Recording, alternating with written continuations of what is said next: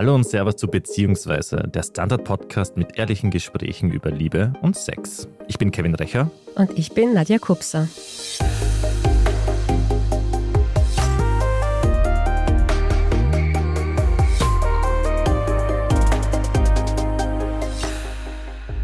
Von Asexualität haben zumindest die meisten schon einmal gehört. Was es genau bedeutet und welche Abstufungen es da gibt, das wissen allerdings die wenigsten. Und das Unwissen führt häufig zu Vorurteilen weshalb es auch wichtig ist, darüber zu sprechen, darüber aufzuklären. Finn und Alexandra aus Wien sind beide auf dem asexuellen Spektrum. Finn ist 26 Jahre alt und identifiziert sich als aromantisch und grau asexuell. Alexandra ist 24 und benutzt das Label asexuell. Heute sprechen wir mit Ihnen darüber, wie es sich anfühlt, wenn man keine oder nur teilweise sexuelle Anziehung verspürt und wie sich das auf zwischenmenschliche Beziehungen auswirkt. Vielen lieben Dank euch beiden, dass ihr heute da seid. Gerne. Gerne. Fangen wir mal mit den Definitionen an. Ich weiß, ich habe es vorher gesagt, man kann es ja nachlesen, aber ich würde es halt gerne aus eurem Munde hören. Was bedeutet Asexualität und Aromantik? Ja, ich glaube, ich fange einfach mal mit Aromantik an. Aromantik ist quasi eine romantische Orientierung, so parallel zur sexuellen Orientierung, nur auf der Ebene von romantischem Empfinden und bedeutet quasi, dass eine Person ein von der Norm abweichendes Verhältnis zu Romantik, romantischen Beziehungen und romantischer Anziehung hat. Das hat oft zum Beispiel mit der Abwesenheit oder dem nur sehr selten oder schwachen Empfinden romantischer Anziehung zu tun. Ja, aber nicht nur. Genau. Und ähnlich ist es halt auch bei der Asexualität. Also es ist einfach diese Abweichung von der Norm und normalerweise sagt man, dass asexuelle Menschen halt wenig bis keine sexuelle Anziehung empfinden. Und da gibt es auch ein Spektrum, was ich so gelesen habe. Zum Beispiel du, Finn, identifizierst dich als grau asexuell. Das würde ich jetzt vom Namen her schon mal irgendwo auf diesem Spektrum verorten, oder? Genau, also grau asexuell bedeutet, dass eine Person nicht ganz asexuell ist, also sich nicht am Ende von diesem Spektrum befindet und gar keine sexuelle Anziehung empfindet oder gar kein Interesse hätte an sexuellen Handlungen oder wirklich kaum kaum, sondern dass es manchmal vielleicht schon auftritt. Das kann was damit zu tun haben, dass das selten passiert, dass das sehr schwach ist, dass Menschen das auch nicht zuordnen können oder bei anderen Dingen nicht auseinander dividieren können. Genau. Und wie ist es bei dir, Alexandra? Ja, also bei mir, ich benutze eben das Label asexuell. Es ist bei mir so, dass ich so ein bisschen am Erforschen bin. Also es ändert sich immer mal wieder was. Ich bin eben asexuell, aber nicht aromantisch. Das heißt, so, so romantische Beziehungen und so ist für mich überhaupt kein Problem. Und ich habe da quasi ein bisschen so in Richtung, ich bin mir nicht ganz sicher, ich habe früher gesagt, ich bin biromantisch, aber mittlerweile fühle ich mich eher zu Frauen hingezogen und ja, da bewegt sich das eben so ein bisschen. Und bei der sexuellen Anziehung ist es halt so, ich empfinde auch manchmal sexuelle Anziehung, aber halt einfach sehr selten. Und diese sexuelle Lust, von der man manchmal spricht, die ist eigentlich kaum da. Das heißt, auf dem Spektrum halt. Wie und wann habt ihr denn gemerkt, dass ihr aromantisch oder asexuell seid? Ich finde die Frage immer so ein bisschen schwierig, weil wenn ich so zurückschaue, dann gibt es ja ganz relativ früh schon Sachen. Zum Beispiel habe ich so eine Erinnerung, wo Leute Flaschendrehen gespielt haben und ich saß so da und so, so und das war gerade voll interessant, eine andere Person zu küssen und alle haben sich so spielerisch angenähert und ich war so, hä, nee, das Risiko ist viel zu hoch, dass ich da drankomme oder so. Oder ich habe auch schon mit 16 gesagt, dass ich bestimmte Arten von Sex nicht interessant finde aber hatte halt ganz lange keine Worte oder kannte halt diese Begriffe nicht und habe immer angenommen, dass dieses Verlieben schon noch kommt, weil mhm. ich hatte mich auch nie so verliebt. Also ich hatte einmal in der Unterstufe irgendwann mal gesagt, ja, das ist jetzt mein Crush, weil irgendwie alle einen Crush hatten und bin dann später draufgekommen, dass das irgendwie nicht das ist, wie das funktioniert. Mhm. Und dachte dann immer, das kommt irgendwann noch. Und mit 21, 22 war ich nur so, okay, vielleicht kommt das doch nicht. Oder keine Ahnung, das ist jetzt schon ziemlich lange und gefühlt alle haben das. Oder mhm. die Leute in meinem Umfeld. Mhm. Und es haben dann die ersten Menschen angefangen, sogar zu heiraten und wirklich längerfristig zu denken. Und dann habe ich auf den Hinweis einer Freundin hin, ich habe mich dann mit einer Freundin darüber unterhalten und das hat mich zu dem Zeitpunkt auch ziemlich belastet. Und die meinte dann, ich soll doch Menschen suchen, denen es auch so geht und mich austauschen. Und daraufhin habe ich dann mal eine Suche gestartet und bin zu den Wörtern auch gekommen, zu aromantisch und asexuell und habe mich dann erstmal als aromantisch und asexuell identifiziert und beschrieben. Und mit der Zeit bin ich dann aber draufgekommen, dass grau asexuell vielleicht besser passt und habe dann vor eineinhalb Jahren oder so oder zwei Jahren, bin mir nicht ganz sicher, dann auch nochmal die Beschreibung ein bisschen abgeändert, weil es so passender ist. Mhm. Es klingt nach einem Prozess. Ja, genau. Mhm. Also es ist auch ein Prozess. Also bei mir hatte das viel damit zu tun, dass ich Romantik und Sexualität auch so ein bisschen in meinem Kopf entkoppeln musste, weil ich ein Stück weit von vielen romantischen Vorstellungen und bestimmten Arten von Romantik mich auch nicht nur total indifferent bin, sondern die für mich auch nicht möchte und mich davon so regelrecht so ein bisschen abgestoßen fühle. Und wenn Sex so eng mit Romantik verkoppelt ist, dann kann ich damit auch nicht viel anfangen. Und so groß ist mein sexuelles Bedürfnis dann nicht, dass ich dafür eine romantische Beziehung bräuchte. Genau. Ja, kann ich mir was vorstellen, danke. Ist es bei dir dann auch so, dass du das Gefühl hast, es könnte sich auch wieder ändern auf diesem Spektrum? Alexandra meinte vorher irgendwie, sie ist dann auch irgendwie am Hinspüren und schauen oder das verändert sich? Oder ist das bei dir jetzt, also weißt du jetzt quasi, hier bin ich und da bleibe ich? Also ich denke mal, so generell sind ja Sexualität und ich schätze mal auch romantisches Empfinden ein Stück weit fluider. Das heißt, ich kann heute nicht sagen, was in 20 Jahren sein wird. Also es kann natürlich sein, dass ich mich irgendwann mal verliebe oder so. Ich rechne nicht damit. Aber wenn sich was ändern würde oder wenn ich mal eine Situation habe, wo ich merke, dass das sexuelle Bedürfnis vielleicht noch größer ist oder ich andere Arten von Sexualität und Sex interessanter finde als vorher, dann würde ich mir da natürlich Gedanken machen. Ich sehe da aber am sexuellen Spektrum für mich selber mehr Fluidität gerade. Ja, auch weil sich das natürlich ändert, je nachdem, ob gerade, was weiß ich, es gibt ja nicht nur romantische Beziehungsformen. Ich habe zum Beispiel nicht romantische Partnerpersonen gerade und da ist natürlich dann mehr Sexualität vorhanden, als wenn das nicht der Fall ist für mhm. mich.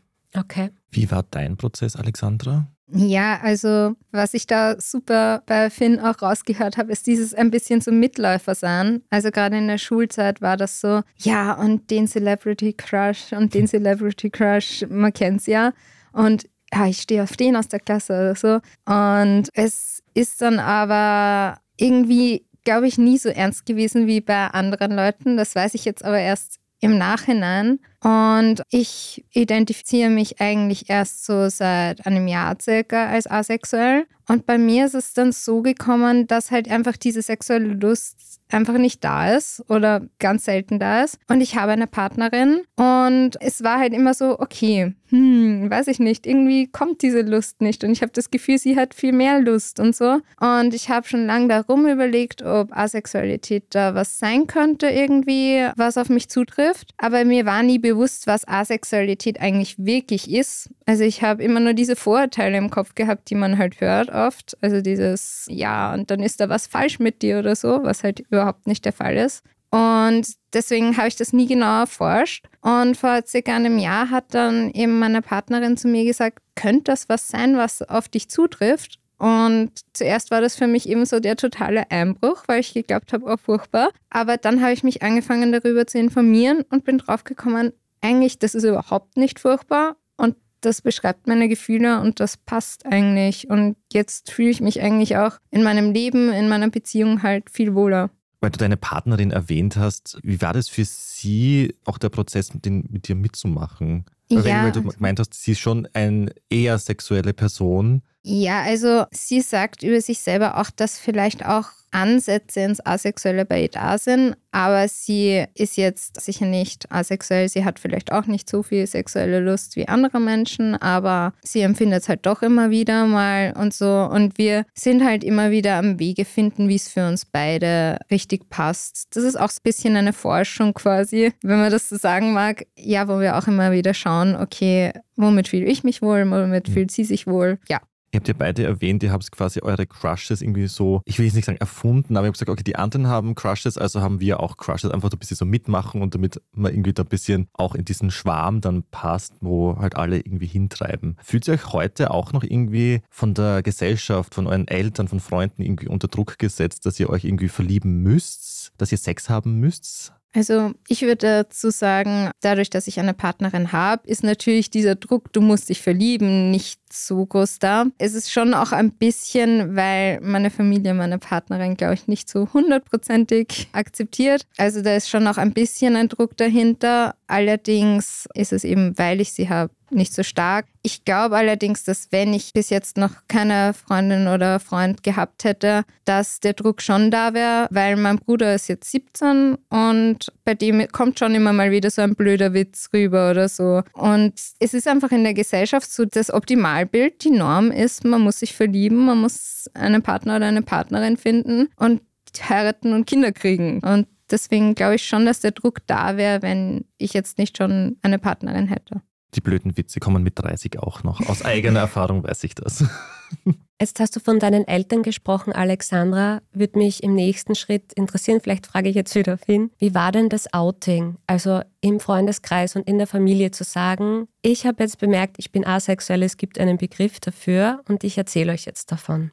Hm, ja, also ich finde die Frage auch immer so ein bisschen lustig, weil was ist das Outing? Man outet sich ja so irgendwie immer wieder und sein Leben lang, weil ich lerne immer wieder neue Menschen kennen und so. Und dann kommt noch dazu, dass ich so die denkbar schlechteste Person für ein Outing bin. Warum also, das? Ich hatte das schon bei manchen Menschen, weil mich, wo ich, als es mich so gerade relativ stark beschäftigt hat, auch gemeinsam mit meiner Geschlechtsidentität, dass ich mich mit ein paar befreundeten Personen einfach auch hingesetzt habe und ich ihnen das erzählt habe und wir darüber gesprochen haben. Wenn ich das denn gemacht habe überhaupt, habe ich geschaut, dass das ein kohärentes Gespräch ist, nicht zwischen Tür und Angel, weil man sich mal getroffen hat, wenn man zusammengesessen ist. Das ja, aber zum Beispiel bei meinen Eltern beziehungsweise bei meiner Mama vor allem ich bin immer eher so der Typ fürs Hinweise streuen. Und ich sage mal, ich habe ja auch schon als relativ eben mit 16 schon gesagt, ich will bestimmte Dinge nicht. Und irgendwann habe ich mal geäußert, wozu brauche ich einen Freund? Ich habe genügend eigene Probleme. Das fand ich sehr gut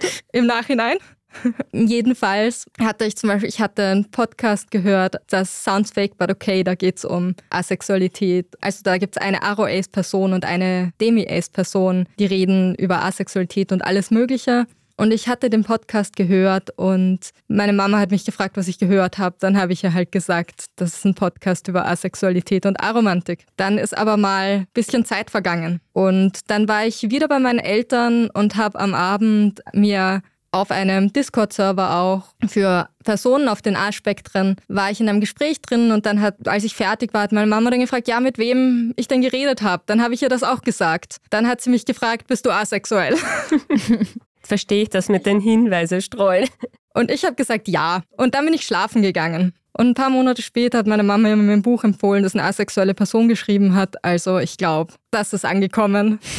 so Sachen. Und das ist so ein bisschen was, was für mich ist das so ein, ich will das auch leben. Also ich will einfach leben. So. Und nicht ständig darüber sprechen. Und dann spreche ich doch wieder drüber. Ja. Es ist so ein lustiger Mix. Das passiert. ja. Ja, und auch heute.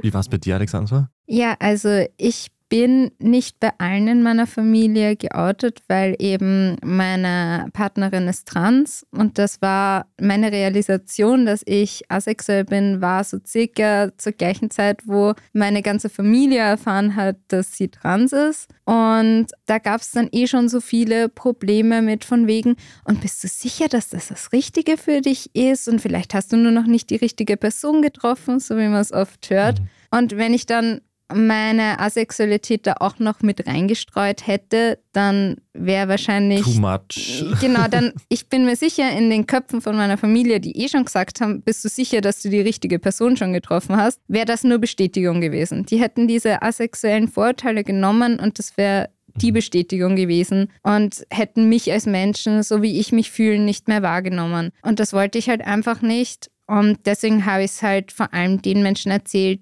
denen ich vertraue. So mein Bruder weiß Bescheid, die Schwester von meiner Freundin, meine quasi Stiefschwester, mein Papa und seine Partnerin wissen auch Bescheid. Aber so meine Mutter, meine Großeltern und so, ja, die habe ich dann noch ein bisschen außen vor gelassen. Und ja, einige Freundinnen wissen Bescheid und auch Kolleginnen. Und worauf ich sehr stolz bin, ist, ich bin Lehrerin in der Schule, in der Volksschule und wenn mich jetzt ein Kind fragt, weil ich habe auch auf meinem Rucksack lauter so Pins drauf, so generell von LGBTIQ. Und wenn mich ein Kind fragt, wo bist du da, was trifft auf dich zu, was bist du, quasi, dann antworte ich da jetzt auch ehrlich drauf. Ich finde, man kann auch den Kindern in der Volksschule schon in niedrigerer Sprache und vielleicht nicht ganz so kompliziert, aber man kann ihnen so ein bisschen erklären, okay, das bin ich und das bedeutet das. In der ersten werden sie es noch nicht verstehen, in der vierten Volksschule geht es dann schon. Also das, was wir jetzt in diesem Podcast machen, im Endeffekt. Genau.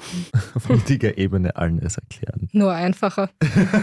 genau, nur noch einmal ein bisschen einfacher, weil. Ja, wobei Kinder das ja immer einfach, die fragen ja oft auch gar nicht so viel, oder? Für die ist das so, ja, okay, Genau, also, also, es war gestern auch wieder, da waren wir in der Bibliothek und da stand Hardstopper rum und ein Kind war so, also ich war so, oh cool, Hardstopper und das ein Kind halt so, oh, du kennst Hardstopper und ich so, ich liebe Hardstopper, ich habe die Serie schon siebenmal gesehen.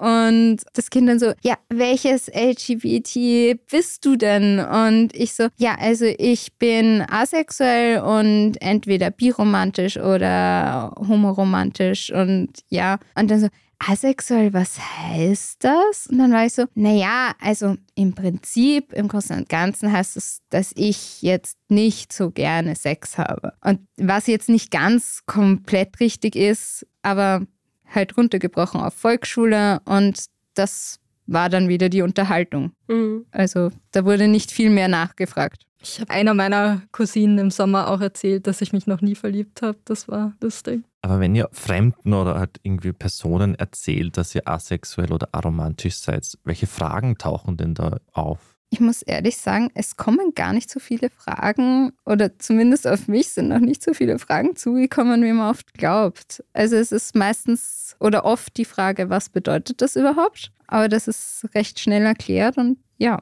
Also die Leute sind gar nicht so neugierig. Ich hatte einmal die Frage, warum ist das so? Aber ich glaube, die Person war einfach. so wird das Sinn des Lebens und. Äh ja, ich glaube, die Person war einfach relativ uninformiert, weil sie halt mit diesen, also generell mit queeren Themen davor keine oder kaum Kontakt hatte und hat mich dann erstmal gefragt, warum ist das so? Und ich war so, hm, naja, ist halt es so. war eigentlich immer so, schätze ich. Für die eine sehr gute Frage. Ja, du hast ja auch eine aufgeschrieben, Kevin. Warum ist das so? Also, na, eine Warum-Frage. Da steht, eine Frage ist doch bestimmt, warum macht euch Sex keinen Spaß? Aber anscheinend stimmt das nicht. Die Frage Nein. bekommt ihr nicht gestellt. Ist jetzt diese Frage gestorben? Ja. Oh, scheiße. Weil das ist diese Sinn des Lebens Frage, die kann man nicht so beantworten. Einmal hat mich jemand gefragt, hattest du schon mal einen Orgasmus? Also das wurde ich schon mal gefragt. Ja, oder masturbiert ihr? Ja, das auch, das gibt's auch ab und zu. Und? Masturbiert ihr? Selten. Also ich meine, es gibt Personen auf dem asexuellen Spektrum, die masturbieren, genauso wie es Personen auf dem asexuellen Spektrum gibt, die nicht masturbieren. Bei mir kann man das, glaube ich, an einer Hand abzählen. Mhm. Finde ich aber schon spannend. Also, weil Sexualität mit sich ja was anderes ist als Sexualität im Außen. Ne? Ja. Wir machen eine kurze Werbepause und sind gleich wieder da mit Finn und Alexandra. Schaffen wir es noch, die Erderhitzung zu stoppen? Wie verändert künstliche Intelligenz unser Leben? Wie werden wir in einer heißeren Welt leben, arbeiten, urlauben? Und wann fahren Autos autonom? Ich bin Alicia Prager. Und ich bin Florian Koch. Um solche und viele weitere Fragen geht es im Podcast Edition Zukunft und Edition Zukunft Klimafragen. Wir sprechen mit Expertinnen und Experten und diskutieren Lösungen für die Welt von morgen. Jeden Freitag gibt es eine neue Folge.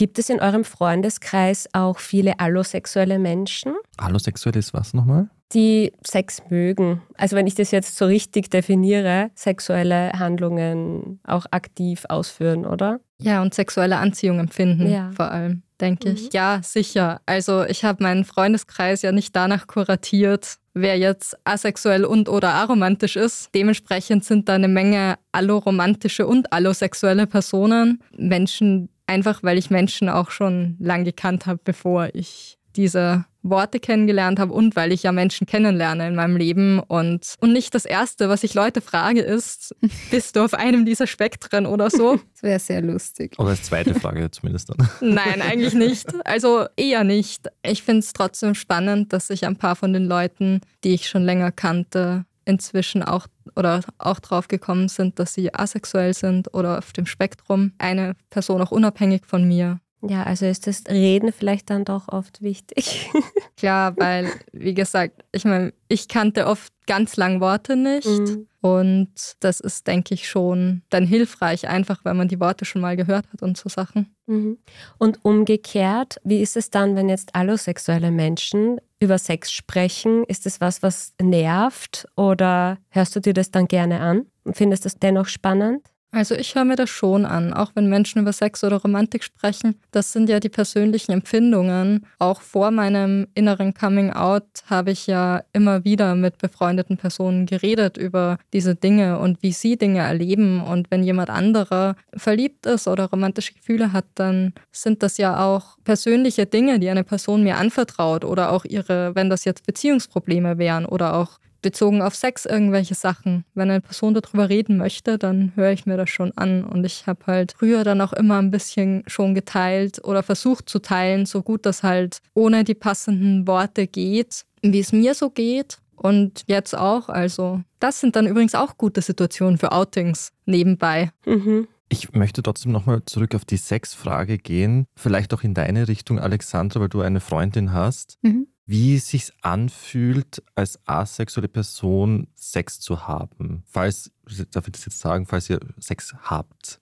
Ja, also ich muss sagen, ich kann es natürlich nicht allgemein beantworten, weil es fühlt sich für, für jeden natürlich. anders an. Also bei mir ist es so, ich würde halt nie von selber hergehen und sagen, ja, wollen wir jetzt Sex haben oder so. Also ich habe diese sexuelle Lust nicht, die da quasi anstoßgebend ist, würde ich nicht machen. Aber natürlich, weil meine Freundin das eben schon hat, wenn sie herkommt und sagt ja, dann ist das für mich auch in Ordnung. Also ich bin da ziemlich neutral Sex gegenüber es macht dann auch in der Situation manchmal auch ein bisschen Spaß. Ja, aber ich würde halt nie hergehen und sagen, ja, jetzt los. Ist es auch, dass man zum Beispiel jetzt Küssen und so jetzt nicht so super findet oder? Also bei mir gar nicht. Also meine Freundin und ich kuscheln total mhm. gern. Wir sind auch total gern am Wochenende zu Hause, liegen einfach nur im Bett, kuscheln gemeinsam, küssen uns auch. Natürlich, wenn wir jetzt mit asexuellen Freunden oder vor allem auch aromantischen Freunden unterwegs sind, dann halten wir uns manchmal ein bisschen zurück, weil wir wissen, okay, das empfindet nicht jeder so wie wir. Und manche haben da ein bisschen, fühlen sich da unwohl, wenn man das so dann herzeigt und so extrem ausgelebt wird oder so um sie herum. Aber an und für sich, also das ist für mich gar kein Problem. Und Finn, du hast vorher erwähnt, du hast nicht romantische PartnerInnen. Was versteht man darunter?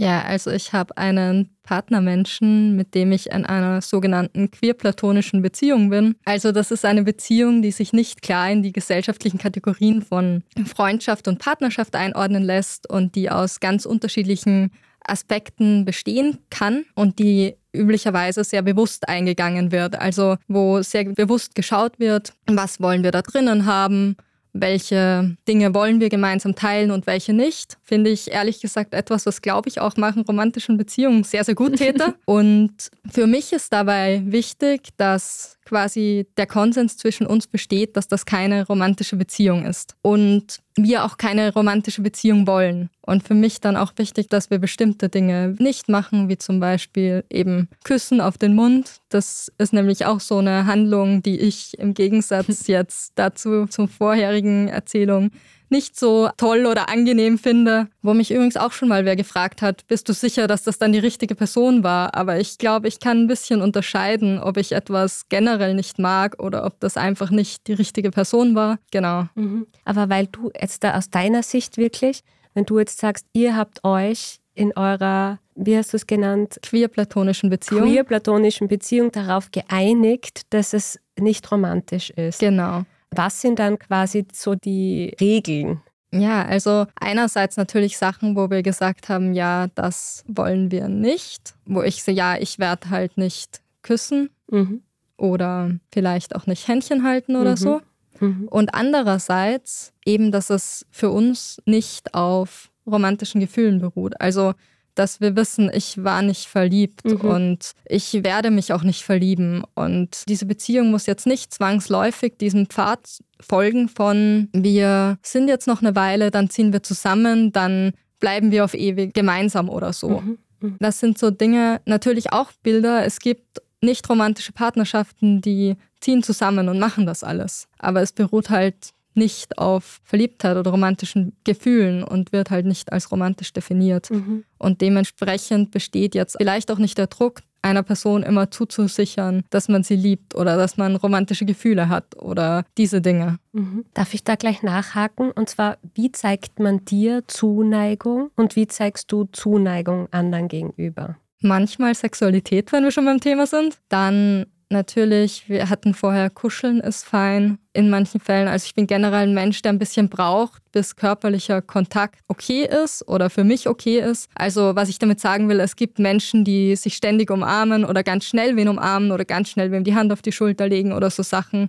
Das bin ich alles nicht. Das braucht eine Weile. Ist dann aber so, wenn es so ist dann gibt es ja ganz viele Arten, Zuneigung zu zeigen. Lange Gespräche, zuhören, miteinander reden, sich einen Tee kochen, gemeinsam kochen, gemeinsam was unternehmen, gemeinsam irgendwas planen, gemeinsam irgendwelche kreativen Projekte oder Sachen machen. Es gibt ganz, ganz viele Sachen, die einem zeigen, hey, das ist cool, du bist da, ich teile was mit dir oder so. Wie ist es denn bei dir, Alexander? Hast du da auch so ähnliche Erfahrungen wie Finn oder ist es alles ein bisschen ja, also einfacher?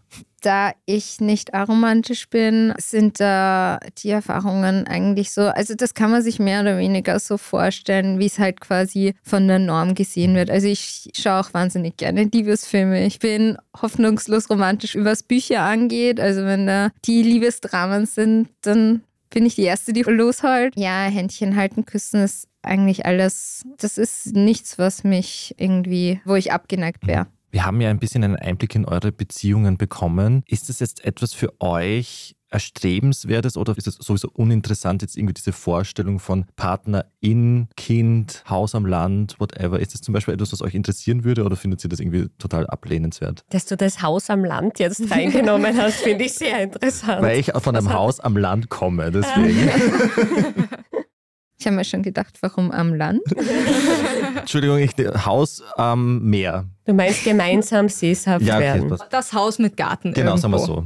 Ja, also Kinder will ich persönlich jetzt keine. Das geht nicht allen aromantischen asexuellen Menschen so, aber das ist für mich jetzt, ich hatte einfach nie diesen Kinderwunsch. Und das ist auch was, wo ich ganz lange gedacht habe, ja, das kommt vielleicht noch. Bislang kam es nicht. Partnermenschen. Also ich glaube, ich kann gut ohne Partnermenschen. Ich kann mit Partnermenschen, wenn die Beziehung jetzt nicht eine, sag mal, normative romantische Beziehung ist, denke ich, aber es ist jetzt nicht notwendig für mein Leben. Ja, also bei mir ist so, ich würde halt gern mit meiner Partnerin, die ich jetzt habe, zusammenbleiben. Eigentlich könnte ich mir das auch vorstellen für immer. Ja, wenn es aus irgendeinem Grund auch immer irgendwann einmal auseinanderbrechen würde, dann glaube ich, dass vielleicht auch so irgendwie Zusammenleben mit Freunden oder so was wäre, was mir gefallen würde. Ich würde nicht so gern allein leben wollen, weil ich einfach eine sehr extrovertierte Person bin und, und ich denke viel zu viel. Also wenn ich allein bin, dann machen wir viel zu viel Gedanken über alles, was so irgendwo in der Welt vorgeht, in meinem Leben vorgeht. Da komme ich vom Hundertsten ins Tausendste. Also das ist nicht so was, was ich gern möchte. Aber ich ziehe auch dieses Jahr mit meiner Partnerin dann endgültig zusammen. Jetzt haben wir immer so ein bei den Eltern leben, aber doch irgendwie Zusammenleben gehabt. Und jetzt kriegen wir endlich unsere erste eigene Wohnung. Und ja, da freue ich mich drauf. Und ich mag auch Kinder sehr gern, sonst wäre ich nicht Volksschullehrerin geworden. Momentan, also mit dem Kinderwunsch schwankt immer so ein bisschen bei mir. Wenn mich die Kinder in der Schule gerade sehr wahnsinnig machen, dann sage ich, nein, eigentlich hätte ich lieber nur einen Hund. Und sonst bin ich aber prinzipiell schon nicht abgeneigt gegen Kinder. Es ist so ein bisschen dieses, dass beim Kinderkriegen Sex mit reinspielen muss, manchmal ein bisschen so ein, naja, wenn es so aus der Luft ginge, wäre auch okay. Wie bei Jesus. ja, genau. Die unbefleckte Empfängnis. Ja, so mit so einem Engelsflügel übers Gesicht streichen ja. und schon kriegt man ein Kind. So genau. ungefähr. Heißt es, asexuell und oder aromantisch zu sein gleich auch, dass man ein bisschen einsamer ist in der Gesellschaft? Also ich weiß nicht, wie du das siehst. Bei mir ist es so, ich glaube, ob man einsam ist in der Gesellschaft oder nicht, kommt auch ein bisschen darauf an, was für ein Typ man ist von der Persönlichkeit her. Also ich bin eben wahnsinnig extrovertiert. Ich glaube, ich wäre in keinem Fall wirklich einsam. Ich würde mich vielleicht ab und zu einsam fühlen, wenn gerade nicht so viele Freunde für mich Zeit hätten oder so, weil ich diese Aufmerksamkeit halt gern habe. Aber ich glaube, ich würde mir schon, auch wenn ich keine Partnerin hätte, jemanden suchen, dann würde ich halt viel mehr mit Freunden machen oder länger in der Schule bleiben und mit meinen Kolleginnen Spaß haben oder was auch immer. Also ich glaube nicht, dass Asexualität oder Aromantik jetzt ein zwingend ausschlaggebender Punkt ist dafür, dass man einsam ist. Ich glaube auch. Also ich würde sagen, einsam zu sein kann ja ganz viele Gründe haben. Ich kann unter Menschen stehen und mich einsam fühlen, weil ich das Gefühl habe, dass gerade niemand nachvollziehen kann, was ich empfinde. Oder eine Person kann in einer romantischen Beziehung sein und sich trotzdem einsam fühlen. Ich denke nicht, dass es irgendeinen Menschen auf dieser Welt gibt, der dieses Gefühl so überhaupt nicht kennt, wenn er so wirklich ehrlich drüber nachdenkt. Was ich schon so ein bisschen sehe, ist, denke ich, dass, glaube ich, unsere Suche nach Bezugspersonen natürlich in einer Welt stattfindet, in der romantische Partnerschaften quasi die Norm sind und wo davon ausgegangen wird, auch strukturell und in Gesetzen, dass ein romantischer Partner meine primäre Bezugsperson ist. Also so bei Besuchssachen im Krankenhaus zum Beispiel. Mieten sind gleich viel billiger, wenn du sie teilen kannst. Auch Betriebskosten und alle anderen Lebenserhaltungskosten. Und es wird auch davon ausgegangen, dass wenn eine Person einen Partnermenschen hat, dass die dann ganz viel mit dem unternimmt, viel mehr mit dem unternimmt und nicht mehr mit eventuellen befreundeten Personen und es wird davon ausgegangen, dass das automatisch okay ist. Dementsprechend kann es schon zu Situationen kommen, die unangenehm sind und anders unangenehm sind. Aber zumindest ich finde trotzdem immer irgendwelche Leute. Und ob eine Person dann einsam ist oder nicht, hängt, glaube ich, auch ganz viel vom restlichen Umfeld ab, davon, wie die Person sich sonst so mit anderen connectet und wie leichter das fällt, Verbindungen zu anderen Menschen aufzubauen, wenn mal eine Person nicht da ist oder so. Mhm. Genau, das ist dieser Unterschied zwischen allein und einsam. Man kann auch, wie du es beschrieben hast, in einer Beziehung oder mitten in einer Familie einsam sein. Alexandra, Finn, vielen lieben Dank, dass ihr heute da wart, uns und unseren ZuhörerInnen einen Einblick gegeben habt in die umfassende und spannende Welt des A-Spektrums, wenn man das so als Schirmbegriff verwenden darf. Mhm, sehr viele Begriffe sind gefallen. Es ist halt ein Spektrum, ja. aber das war eben das Spannende daran. Vielen Dank auch von mir. Danke für die Einladung. Danke und sehr gerne. Ja, das war Beziehungsweise mit ehrlichen Gesprächen über Liebe und Sex. Wir hören uns in zwei Wochen wieder und bis dahin gebt uns gerne eine 5-Sterne-Bewertung. Überall, wo es Podcasts Überall, gibt. Überall, wo es Podcasts gibt. Bis dann. Bussi Baba.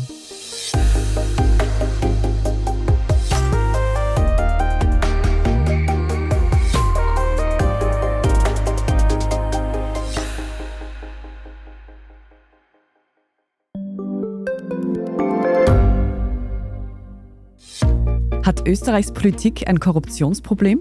Wie wird der Ukraine-Krieg enden? Und warum wird alles immer teurer? Ich bin Tobias Holub. Und ich bin Margit Ehrenhöfer.